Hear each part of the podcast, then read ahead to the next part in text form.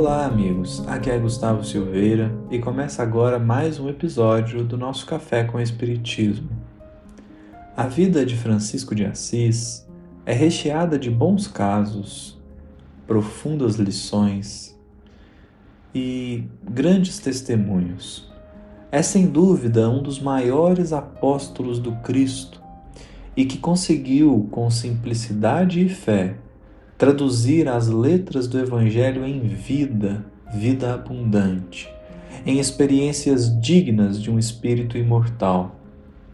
Por isso, hoje, ainda próximos que estamos da data em que se comemora o seu nascimento, 26 de setembro, e igualmente próximos da data em que se considera o seu desencarne, 3 ou 4 de outubro, lembrando então dessa alma tão cara ao nosso coração, selecionamos uma, uma dessas lições para refletirmos em conjunto.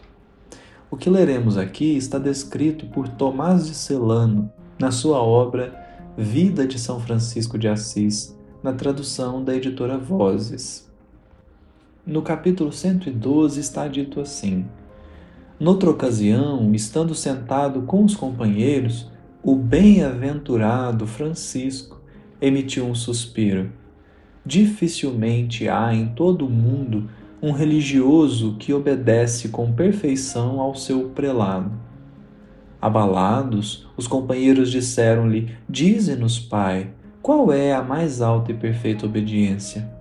E ele, descrevendo o obediente sob a figura de um corpo morto, respondeu: Toma um corpo exânime e coloca-o onde te aprouver verás que o que foi movido não faz resistência, o que foi colocado não murmura, o que foi deixado não reclama. Se ele é posto na cátedra, não olhará para o alto, mas para baixo. Se ele é vestido de púrpura, empalidecerá duplamente. Este é o verdadeiro obediente. Não pensa por que deva ser movido, não se preocupa com o lugar em que deva ser colocado. Não insiste para ser transferido. Elevado a um ofício, mantém a costumeira humildade. Quanto mais honrado, mais se julga indigno.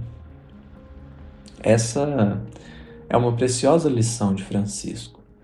Nessa pequena metáfora, onde podemos enxergar a obediência e a resignação descritas por Lázaro em O Evangelho segundo o Espiritismo, Francisco nos traz a essência mesma da obediência. Aquele que obedece a Deus não se debate contra os processos educativos da alma. É preciso, no entanto, perceber que o obediente não é aquele que se anula 100% como Lázaro dirá, a obediência é o consentimento da razão.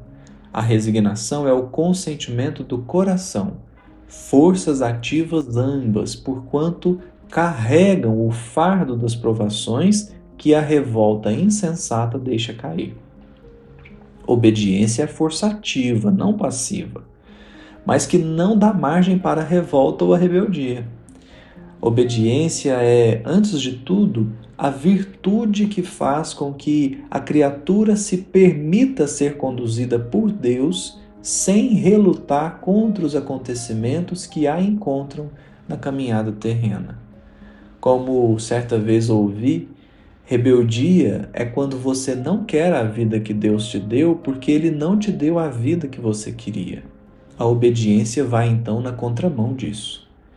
O obediente olha para os acontecimentos da vida e percebe que, não podendo mudar a situação, precisa se adequar a ela.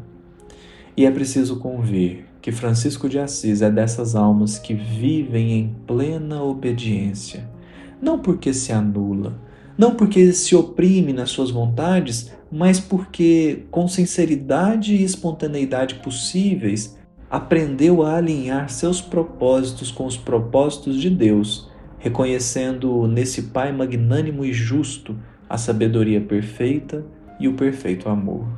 Esse é Francisco, que segue nos convocando à obediência e à resignação sem as quais não se pode verdadeiramente vivenciar aquilo que Deus quer de nós. Um grande abraço a todos e até o próximo episódio do Café com Espiritismo.